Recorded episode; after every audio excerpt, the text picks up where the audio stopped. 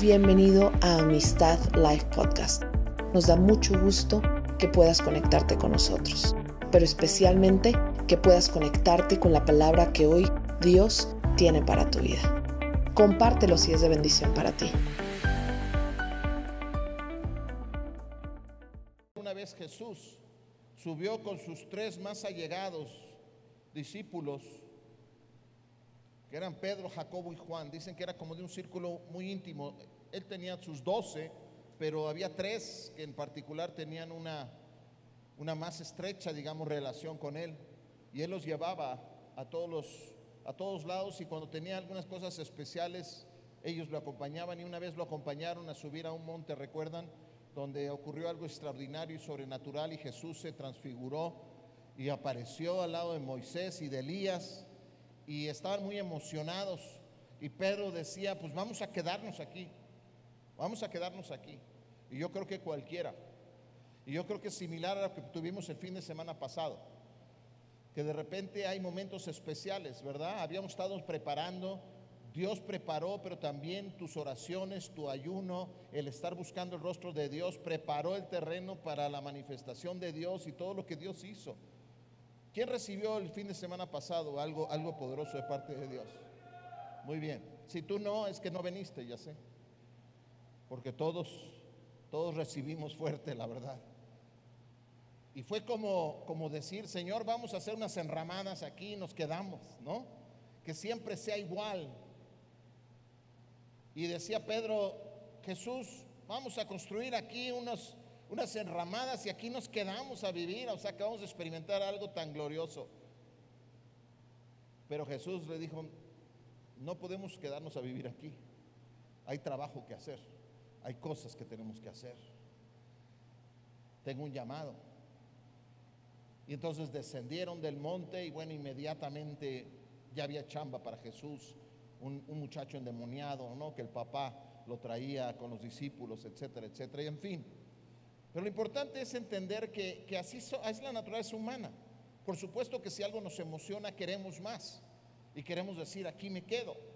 Y yo quiero que nada más sea esa mi experiencia. La realidad es que, es que no son esas las únicas experiencias. Son tan maravillosas precisamente porque, porque son escasas. ¿Me entienden? Por eso son tan maravillosas. Si lo viviéramos todos los días, nos acostumbraríamos también a eso. Y diríamos, ah, eso sí, ya lo he vivido. Pero cuando, cuando Dios nos hace esperarlo y decir, desearlo y decir, yo quiero más, entonces lo disfrutamos más entonces lo apreciamos, lo entendemos. Y ha sido, fue un tiempo maravilloso y yo estoy muy agradecido con todo, nuevamente con todo el equipo que lo hizo posible. Tantas personas participaron para hacerlo posible. Nuestros invitados, que, Dios los usó maravillosamente, fue, fue un tiempo extraordinario. Pero luego esta semana, después de haber recibido varias cosas, al igual que tú, y que Dios me hubo hablado, y es que hubo personas que fueron sanadas, y hubo personas que, que recibieron eh, una liberación de algo que los había tenido atados, y hubo otras personas que, que, recibieron una palabra poderosa de parte de Dios, y algunas veces ah, para algunos fue una palabra directa, para otros fue una palabra, de todas maneras la palabra de Dios nos habló, es más, habló de una doble porción para todos, realmente fue tremendo. Ahí está la palabra, la palabra ha sido dada. Y una cosa que aprendimos es que la palabra profética ya está cumplida cuando se da, ¿no? O sea, ya está cumplida la palabra, pero yo tengo que entrar en el proceso, ¿no? De que se lleve a cabo, de que se cumpla. Y no es que yo condicione a Dios, pero Dios dice, pero bueno, hay de ti si tú la quieres o no. Yo ya la, yo ya la doy por un hecho. Y hay muchas cosas que, que sucedieron y de eso quiero hablarles un poco porque Dios habló a mi corazón respecto a eso. Respecto a eso, esa palabra que, que fue sembrada en tu corazón. Y tal vez no nada más de este fin de semana que pasó, sino, sino de otros tiempos que has estado recibiendo y, Dios ha sembrado palabras en tu corazón o, Dios te ha dado algo, una gran bendición. Ustedes recuerdan que dice la escritura, un pasaje que es bastante, bastante conocido en Juan 10:10, 10, donde hay, una, hay un contraste entre la operación del enemigo de Satanás y la operación de Jesucristo. Y dice claramente así, dice el ladrón, dice Juan 10:10, 10, dice el ladrón no viene más que para robar, para matar y para destruir. Y dice Jesús, y yo he venido para que tengan vida y la tengan en abundancia. Entonces hay un contraste entre la obra de los dos. Por supuesto que dice que el diablo no viene más que el ladrón, este es el diablo. Y dice, viene a robar, viene a matar y viene a destruir. Y dice Jesús, y yo he venido para que tengan vida y la tengan en abundancia. Ahora, ¿qué es lo que busca robarnos el enemigo? ¿Qué es lo que busca matar el enemigo? ¿Qué es lo que busca destruir el enemigo? Porque aquí no dice directamente viene a matarte, a destruirte, aunque es está implícito, ¿verdad? Pero dice, el ladrón no viene más que para robar, para matar y para destruir, como diciendo, esta es la manera en que él opera. ¿Qué es lo que está buscando robar? ¿Qué es lo que está buscando matar? ¿Y qué es lo que está buscando destruir? Y uno puede decir es que hay muchas cosas. Pero ¿qué crees tú que, que hace un ladrón cuando se mete a una casa? ¿Tú crees que agarra y dice, este, ay, mira, vi una, revista encima de la, de la mesa, esa es la que me voy a robar? No hace eso, ¿verdad? ¿Qué es lo que busca un ladrón cuando se mete a una casa a robar? Lo más valioso. Lo más valioso. Entonces hay que entender que si Jesús está llamando a Satanás un ladrón, está diciendo, este ladrón va a entrar para robarte, para matarte y para destruirte. ¿Qué? Lo más valioso. Lo más valioso que tienes. Ahora, Él está hablando de algo que ya tenemos. Porque si no, no sería algo que consideramos valioso. No lo tendríamos. Creo que podemos, entendamos esto y con esto tienen, van a tener la respuesta. Claro, podría interpretarse de varias maneras. Jesús, Jesús dice la Biblia que Jesús es la palabra viva, ¿cierto? Es el verbo de Dios es la palabra de Dios, es Jesucristo. Si, están conscientes de eso, ¿verdad? Ahora, si Jesús es la palabra de Dios, ¿quién creen que es el diablo?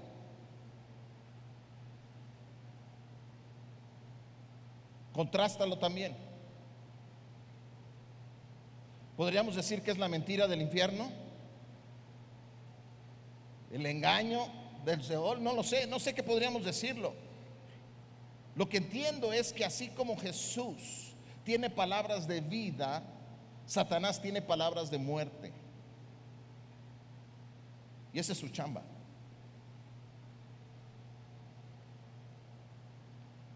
Vuelvo a preguntar, ¿qué es lo más valioso que tenemos en nosotros que el diablo quiere quitarnos? están cerca, pero no es ninguna de esas respuestas. Parecido. Todo esto está bien, pero no es exactamente, o por lo menos no es donde yo quiero llegar.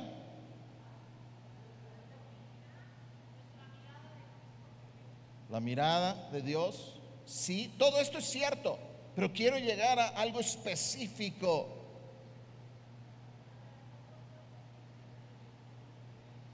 Marcos 4, 14 y 15, la, explicación de la parábola del sembrador. El sembrador siembra qué? La palabra. Algunos son como el sembrado junto al camino, donde se siembra la palabra y tan pronto como la oyen, viene Satanás y les quita la palabra sembrada en ellos. ¿Cómo llegamos a Cristo? Porque un día escuchamos la palabra, lo creímos y por medio de la fe se hizo la palabra, se hizo viva en nosotros. Jesucristo, la palabra viva, vino a morar en nosotros. Fue a través de su palabra. Si no fuera a través de su palabra, ninguno de nosotros estaría aquí. Ahora, no es que me relacione con una palabra, me relaciono con un Dios vivo y verdadero. Sin embargo, Él se hace conocido a nosotros a través de su palabra. También el diablo se hace conocido a nosotros a través de su palabra. Vean el mundo. Vean el mensaje del mundo, vean el mensaje de los medios masivos de comunicación, vean el mensaje viendo el comportamiento del mundo. ¿Cuál es la palabra que está sembrando en nuestras mentes y nuestros corazones? El diablo mismo. Ahora, si él es el ladrón que viene a robar y matar y destruir, ¿qué es lo más valioso que quiere robarte? La palabra. La palabra podemos deducir que tiene que ver con mi vida espiritual, por supuesto, y las respuestas que ustedes han dado son correctas. Pero es lo que busca destruir es la palabra. Tú pusiste tu fe en la palabra de Dios. Dijo, ¿sabes qué? Si tú confiesas con tu boca, si tú lo crees en tu corazón, serás salvo. Creíste la palabra, lo hiciste y Cristo se hizo real en tu vida. ¿Cierto? La palabra cobró vida.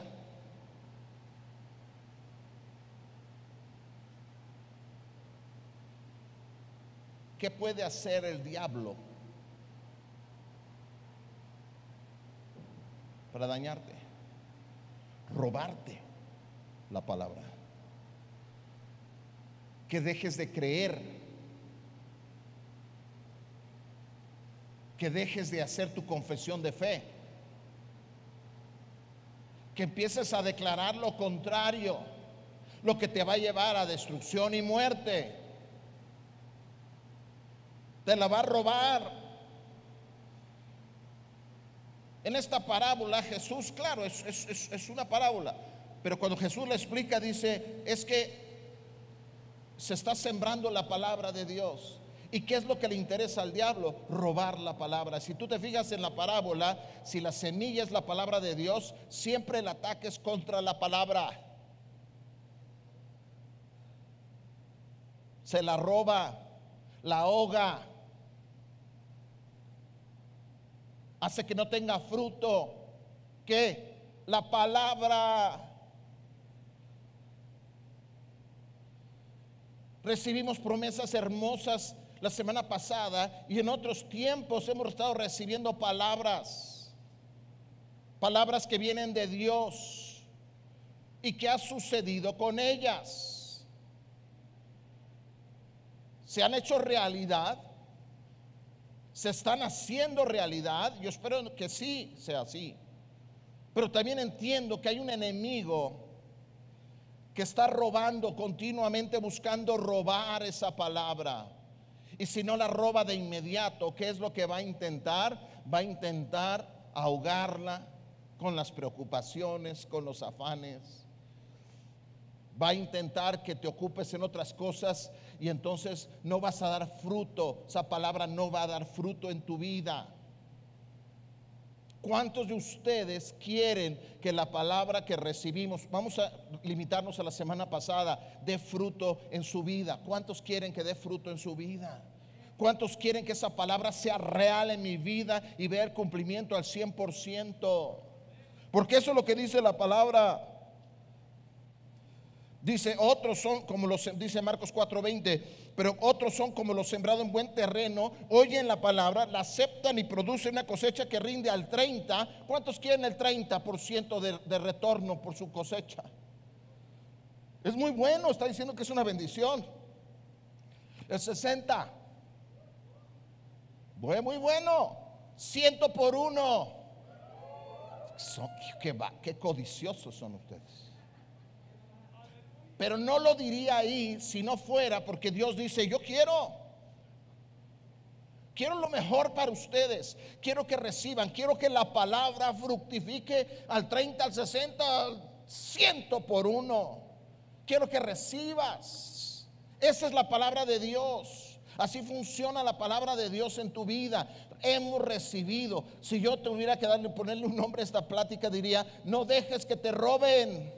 No dejes que te roben. Ya has sembrado, yo sé que esta misma semana ya has sembrado dudas, ya ha estado tratando de robarte con incredulidad, ya ha habido pruebas y cosas y dices, ¿qué pasó con todo lo que sucedió? Todo lo que Dios me habló no es real. No dejes que te roben. Porque Satanás va a buscar robarte la palabra. Dice 2 de Corintios capítulo 10 versos 3 al 5. Dice, porque aunque vivimos en el mundo, no libramos batallas como lo hace el mundo. Las armas con las que luchamos. ¿Y por qué? ¿Cómo lucha el mundo? El mundo dice, a ver, ¿dónde está mi enemigo? Sus enemigos son físicos. ¿Dónde está mi enemigo? Y entonces algunos dicen, mi enemigo es mi vecino, mi enemigo es mi esposo, mi enemigo es mi gobierno, mi enemigo es el narcotráfico, mi enemigo, o sea, en fin, le ponen rostros. Y no estoy diciendo que no puede haber serios problemas, pero dice la palabra, pero también tienes que aprender a identificar tus enemigos para que sepas cómo hacer batalla. Y dice, aunque vivimos en el mundo, nosotros no libramos batallas como lo hace el mundo. Las armas con las que luchamos no son las AK-47, ni es un calibre 50, no es eso lo que luchamos. No es poder tener el insulto más grande para la persona que me hizo daño. No, esas no son nuestras armas. Las armas con las que luchamos no son del mundo, sino que tienen el poder divino para derribar fortalezas. Y tal vez dices, amén, pero ¿de qué estamos hablando? ¿Cuáles fortalezas? Dice, y aquí empieza a ser más claro Pablo, destruimos argumentos y toda altivez que se levanta contra el conocimiento de Dios. Y eso se aplica de dos maneras, tanto el conocer a Dios, pero está hablándole también a creyentes que ya conocen a Dios. Por eso yo me inclino a creer que está hablando de el conocimiento que Dios nos da, el conocimiento que viene de Dios. ¿Qué es lo que busca destruir en nuestros enemigos? El conocimiento que viene de parte de Dios robar nuestra palabra, la palabra de bendición que hemos recibido. Y tal vez fue simplemente, y, simplemente no digo porque sea menos, esta semana haciendo nuestro devocional diario y haciendo nuestra agenda, leímos palabras donde Dios nos habló, donde Dios nos hizo promesas, donde Dios nos bendijo. Esa palabra tiene que estar firme en nuestros corazones para que no nos las robe el enemigo. Porque esos son sus recursos. Dice, pero nosotros no vamos a dejar, tenemos armas, dice, que tienen poder divino para derribar fortalezas, para destruir argumentos y toda altivez que se levanta contra el conocimiento de Dios. Y luego queda ya aún más claro de lo que está hablando, porque dice, y llevamos cautivo, o sea, prisionero, todo pensamiento para que se someta a Cristo. ¿Por qué es importante? Porque no todos los pensamientos que tengo vienen de Dios. Amén. ¿O no me creen? Créanle a Dios. No todos los pensamientos que tienes vienen de Dios. Muchos vienen de nuestra carne. Muchos vienen de nuestra experiencia del mundo. Muchos vienen del diablo mismo. Porque Él habla a nuestras mentes también. Y escuchas palabras y hay pensamientos. Recuerden, ¿qué es lo más valioso que tienes que Él quiere robar? La palabra de Dios. Entonces Él busca sembrar pensamientos para robarte la palabra, para sustituir la palabra de Dios, para hacerte ver, no que, no que Dios estaba de tu lado, ve lo que te sucedió, olvídalo, mano. Y entonces ese pensamiento yo le empiezo a dar vueltas. Por eso habla de argumentos y fortalezas, porque dice, tal vez comienza con un pensamiento. Es que ahí es donde hay que comenzar. Es un poco más difícil cuando ya son argumentos, cuando ya hemos creado un argumento. No, pues seguro que si Dios estuviera de mi lado, me estaría yendo mejor económicamente. ¿Y, para qué diezmo si, si no he visto que, que haya yo prosperado, etcétera, etcétera? Ese es un argumento. Ese es un argumento. Ya no es nada más un pensamiento que de repente dice, mejor no des. No, ya es un argumento que dice, no hombre, es que el dar, es que el dar te está empobreciendo. Sí, de veras que sí. Y entonces empiezas. Y es contrario a lo que dice la palabra. Y llega un momento en que se establece una fortaleza. Y tú puedes estar bien sentado, bien recibiendo y tener una fortaleza en tu mente.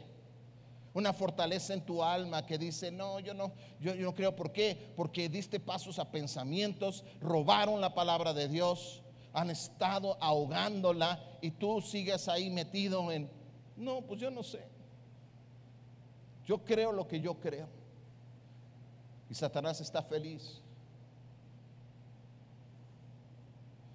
Él no quiere. El enemigo no quiere que la palabra eche raíz en tu corazón. ¿Por qué? Porque ¿qué sucede? Piensa en un árbol. ¿Alguien tiene algún árbol en su huerto, en su casa, en su jardín? ¿Y lo han visto crecer? Y al principio parece y dices, pues ahorita no me sirve para nada aparentemente, nomás unas cuantas hojas. Y de todas maneras la abonas y la riegas. Y la riegas me refiero que le echas agua, de regarla pues eso sí a veces la regamos mucho. Pero, pero ahí estás. Y un día, ¿qué va a pasar? Que vas a comer el fruto de ese árbol. Al principio no. Pero tú no dejaste que se muriera, lo cuidaste. Porque un día esperas recoger fruto de ahí. Y lo mismo sucede con la palabra de Dios. Algunos crecen más rápido que otros, pero recibimos la palabra, la sembra, se sembrada en nuestro corazón y tenemos que cuidar esa palabra.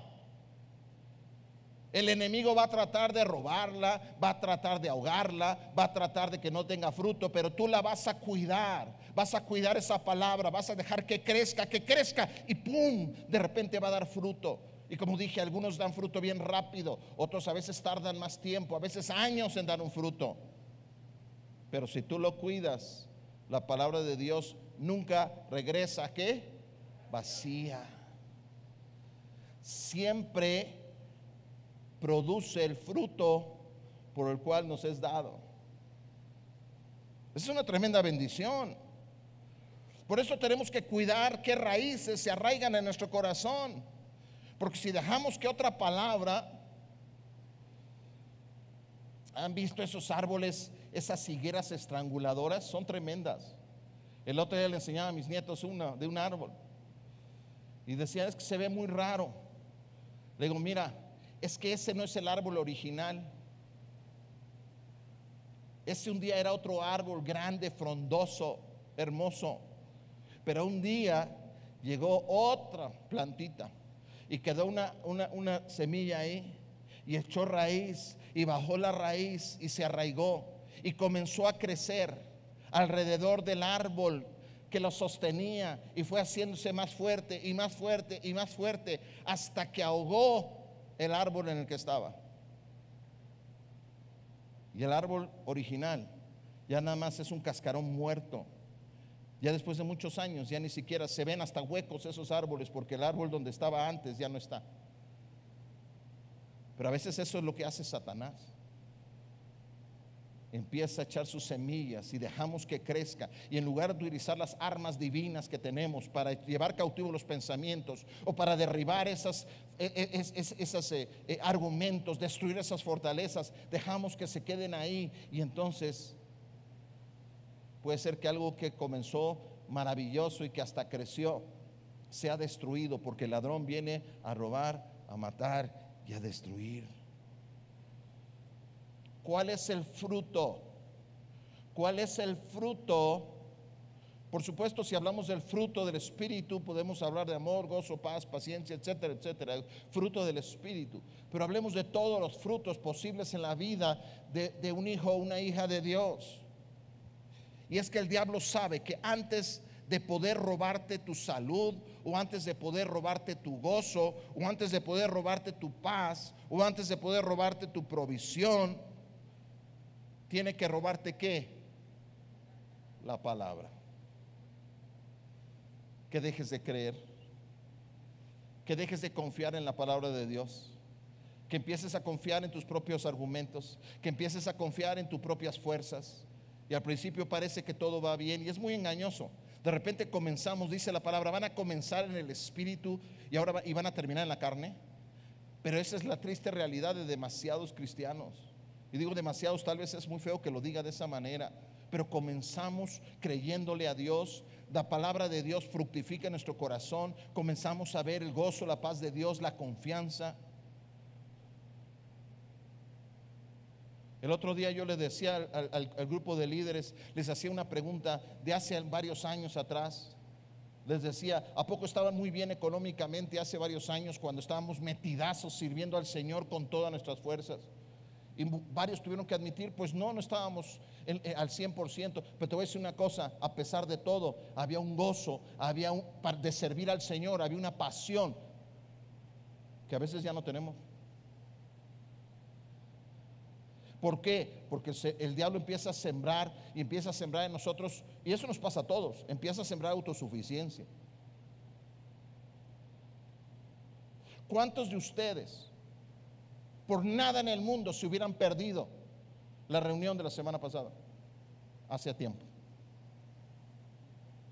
Y sin embargo, no se ofendan, pero muchos de ustedes se lo perdieron. Iba a decir por tonterías. No, no, no quiero, no quiero insultarte, no. Pero te aseguro que por algo inferior. Por dinero. Porque ibas a perderte un, un día de sueldo. Y yo te preguntaría, ¿qué vale más? Tal vez ya te robaron una palabra. Tal vez ya te robaron la palabra de que confiar en Dios y en la provisión de Dios es más grande y, hay más bendición y prosperidad en eso que todos los sueldos del mundo. Y es que es verdad. Porque dice la palabra que todo lo bueno desciende de lo alto. Desciende de Dios. Y a veces ni nos damos cuenta que lo que creemos que es en nuestras fuerzas es porque Dios en su misericordia está supliendo. Pero también algunos hemos descubierto como en un instante de repente nos, ¡pum!, se acabó. Y de repente decimos, Dios, ¿dónde estás? Pero ¿cómo si ni me tomaste en cuenta? Y a veces Dios tiene que hacer eso para que abramos los ojos. Porque Él sabe lo que es mejor para nosotros. Porque antes de que pueda robarte algo el enemigo, tiene que robarte la palabra. Tiene que quitarla de tu corazón. Por eso dice Hebreos 10:23, mantengamos firme la esperanza que profesamos. Esa palabra esperanza habla de la palabra, de lo que hemos recibido. Mantengamos firme, porque fiel es el que hizo la promesa. La prometió Dios, no cualquiera. Y Dios no miente, Dios no nos engaña, no tiene una agenda oculta no tiene intenciones oscuras. Dios siempre lo hace porque nos ama y quiere que crezcamos y seamos bendecidos. Y dice, por eso dice, mantente firme en la esperanza que profesas. Juan 15, 7 dice, si permanecen en mí, dice Jesús, permanecen en mí y mis palabras permanecen en ustedes ¿Qué es lo que pasa? Pidan lo que quieran y se les concederá. ¡Wow! Y eso lo dice un Dios que no miente. Entonces, algo, no entiendo, porque a veces yo estoy pidiendo y no recibo lo que quiero. Pero hay una condición, permanece en mí y que mis palabras permanezcan en ti. Y si dejo que el enemigo siembre semillas que ahogan la palabra, o que de plano venga y la robe. Y sin la palabra de Dios que guíe mi vida, créanme, Él me puede hacer creer, el diablo puede hacerme creer muchas mentiras y robarme todo. Por eso yo les animo en esta mañana. Tómense de la palabra que han recibido. Aférrense a la palabra que han recibido. Estudienla, entiéndanla mantengan cerca de su corazón, declárenla todos los días. Dios ha dicho esto sobre mi vida todos los días, todos los días hagan esta declaración de fe. Dios ha hablado esto sobre mi vida. Es verdad, porque Dios no miente y hace una declaración de fe. Dice que el reino de los cielos sufre violencia y los violentos son los que lo arrebatan. O sea, es que hay que entrarle. El enemigo no está cruzado de brazos así diciendo, ¿me das permiso de, de sembrarte una mentira?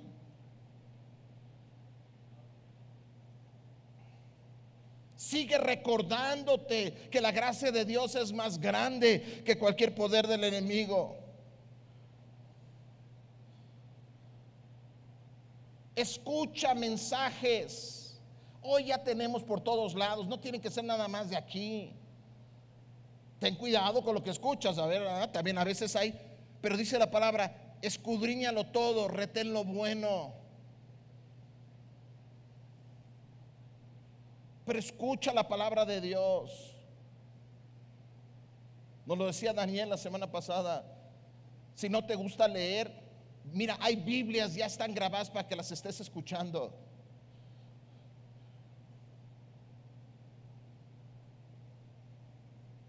Ya ni sé cuáles son las estaciones de radio, pero sé que te puede gustar la, no sé, la más buena o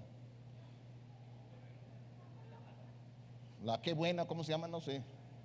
O la rancherita del cuadrante o bueno, ya igual ni existen esas, yo no sé, hace años que no escucho la radio, pero no, está, no es que esté mal, no somos unos persianos, y ay, no puedo hacer nada de eso. Pero sabes qué, si yo sé lo que tengo que hacer es retener la palabra y sé que soy frágil, entonces necesito estar escuchando la palabra y edificando. La fe viene por el oír y el oír por la palabra de Dios. Entonces necesito, ¿sabes qué? Estoy en mi trabajo, pon tu alabanza. Es que no nos damos cuenta, pero también a través de la música el diablo está sembrando semillas. Está buscando robarnos.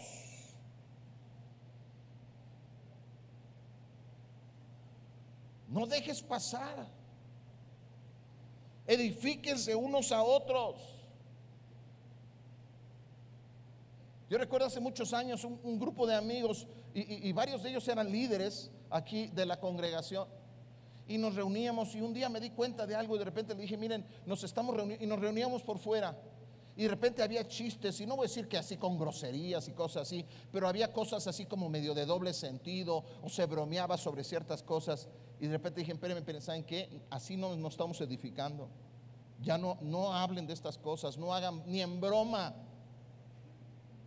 ni en broma estemos hablando de adulterio, ni en broma estemos hablando de estas cosas. Esto no edifica, nada más permitimos que el diablo siembre en nuestros corazones cosas. Y vienen de alguien que, que ama a Dios. Porque a veces también nos pasa. Edifiquémonos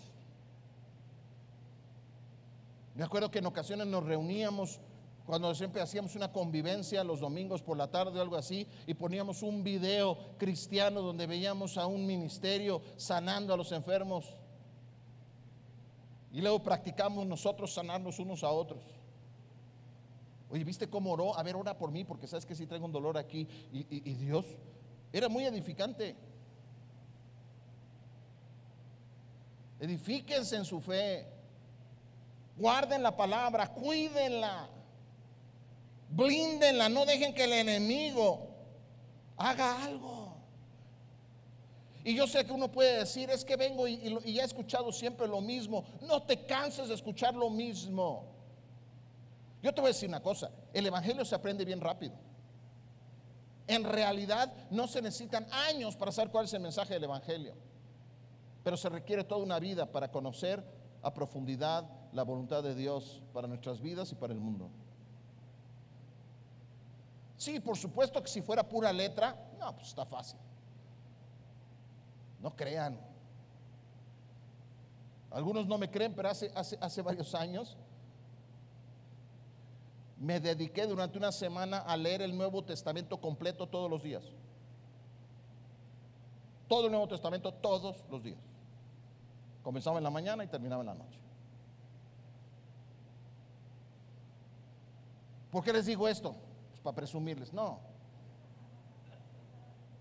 Es que no es tanto como creen. Lo que es inagotable es la sabiduría que el Espíritu Santo nos da cuando nos va revelando su palabra. No te canses de escuchar, decir, es que ya he escuchado lo mismo. Dice Hebreos 4:12, ciertamente la palabra de Dios es viva y poderosa. Algo que es vivo no puedes decir que es idéntico al día siguiente, porque todo lo que es vivo va sufriendo transformaciones, cambios, aunque parezcan sutiles. Sigue escuchando, sigue recibiendo. Ya están las prédicas de la semana pasada en podcast. Métase al podcast de amistad. Vuelvan a escuchar. Vuelven a escuchar, a ver qué nos dijo. Yo te aseguro que vas a escuchar más de lo que escuchaste la semana pasada. Y escúchalo tres o cuatro veces. Te aseguro que cada vez que lo escuches vas a escuchar algo nuevo. Edifícate. Dice Isaías 48, la hierba se seca y la flor se marchita, pero la palabra de nuestro Dios permanece para siempre. Y en 1 Corintios 15, 2 dice, mediante este evangelio son salvos si se aferran a la palabra que les prediqué. De otro modo, habrán creído en vano. Se aferran.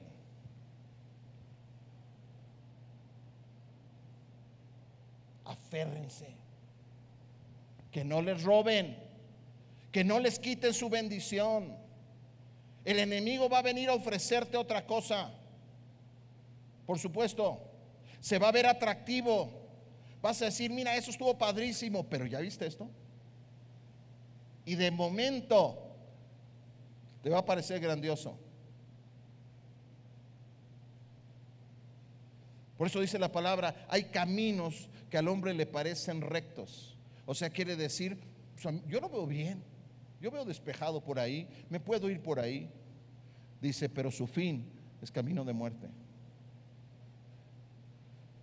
muy engañoso el mundo.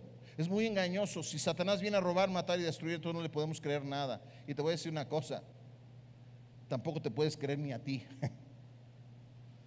Por eso Pablo decía, yo no me juzgo ni a mí mismo. Yo tengo quien me juzgue.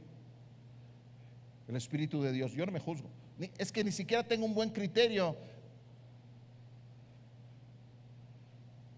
Pero la palabra de Dios dice es como un espejo. Y ahí sí podemos vernos claramente. Por eso tenemos que mantenernos en la palabra. Familia, manténganse firmes. Que no les roben. Dios nos ha dado increíbles promesas. Acércate ahí y lee las promesas. Las promesas. Esas, esas ¿a quién se las dio? A ti. Acércate ahí, lee las promesas que nos dio. Eso nos las dio el año pasado. Nos las dio el año pasado.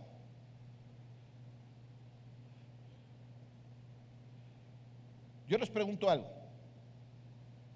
Jesús, mira, Jesús lo hacía. Jesús decía, ¿qué creen que sea más fácil? Decirle a este hombre, levántate y camina, o decirle, tus pecados te son perdonados. Y la gente pensaba, no, pues cualquiera puede decirle, tus pecados son perdonados, ve tú a saber. Pero si yo le digo, levántate y camina, y camina, entonces, ¿qué estoy haciendo? Estoy garantizando que lo que digo es verdad. Lo que quizás les cuesta más trabajo creer, se hace. Y entonces le dijo, y por eso te digo, levántate y camina. Y levantaba y caminaba. Entonces ahora dime que no puedo decirle tus pecados son perdón. No, pues así sí. Así sí. Se los pongo así, con esto voy a terminar. ¿Por qué alguien con un ministerio de profeta como Daniel la semana pasada. Yo le creo. Yo creo porque mi espíritu tiene testimonio de lo que él, de lo predique, lo que está haciendo. Sin embargo, ¿qué sucede cuando a alguien le dice, porque lo guía el Espíritu y le da una palabra de ciencia y le dice, a ver, fulano de tal, ven. Y Dios dice esto sobre tu vida y le habla su vida.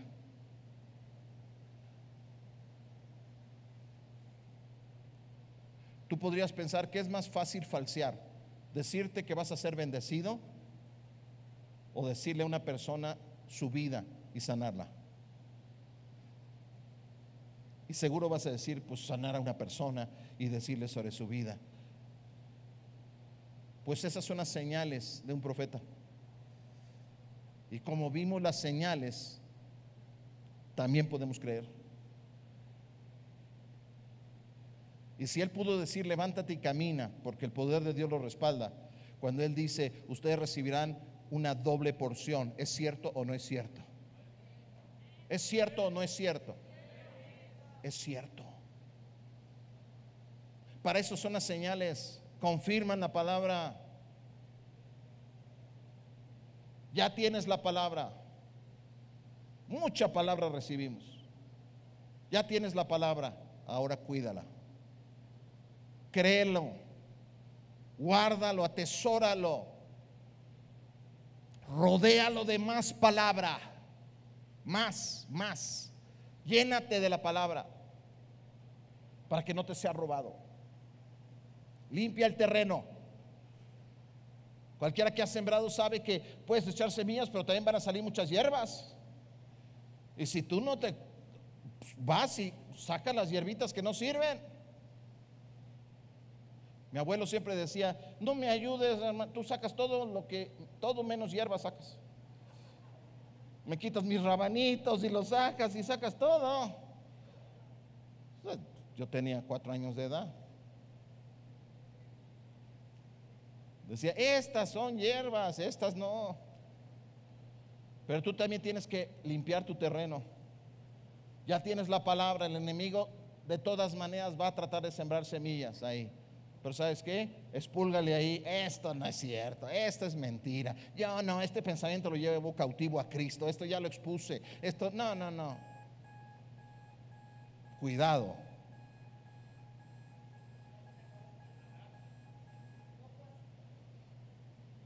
Eso fue para mí, no se preocupen. Quiere decir que en 30 segundos va a temblar. Ay, es cierto, no es cierto. ¿Qué? No, yo no he dado ninguna señal de que eso va a ser verdad, ¿verdad? Yo quiero, yo quiero simplemente enfatizar eso. Tenemos cosas gloriosas, Dios está trayendo cosas hermosas, pero no basta que uno o dos lo crean, esto es parte de todo lo que somos, la bendición que Dios ha traído sobre esta congregación sobre esta familia. ¿Para qué? Para que nosotros hagamos nuestra gran fiesta de bendecidos aquí adentro, no, para que esa bendición alcance al mundo. Eso es lo más importante. Y hay que creerlo. ¿Lo crees? Que no te roben. Que no te roben.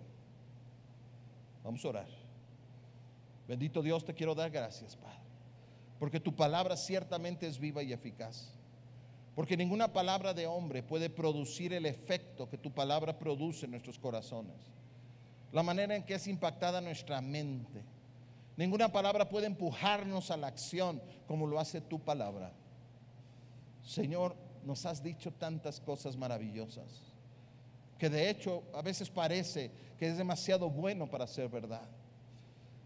Pero eso también es algo que ha sembrado el enemigo nos ha hecho creer que las cosas tan buenas realmente no existen.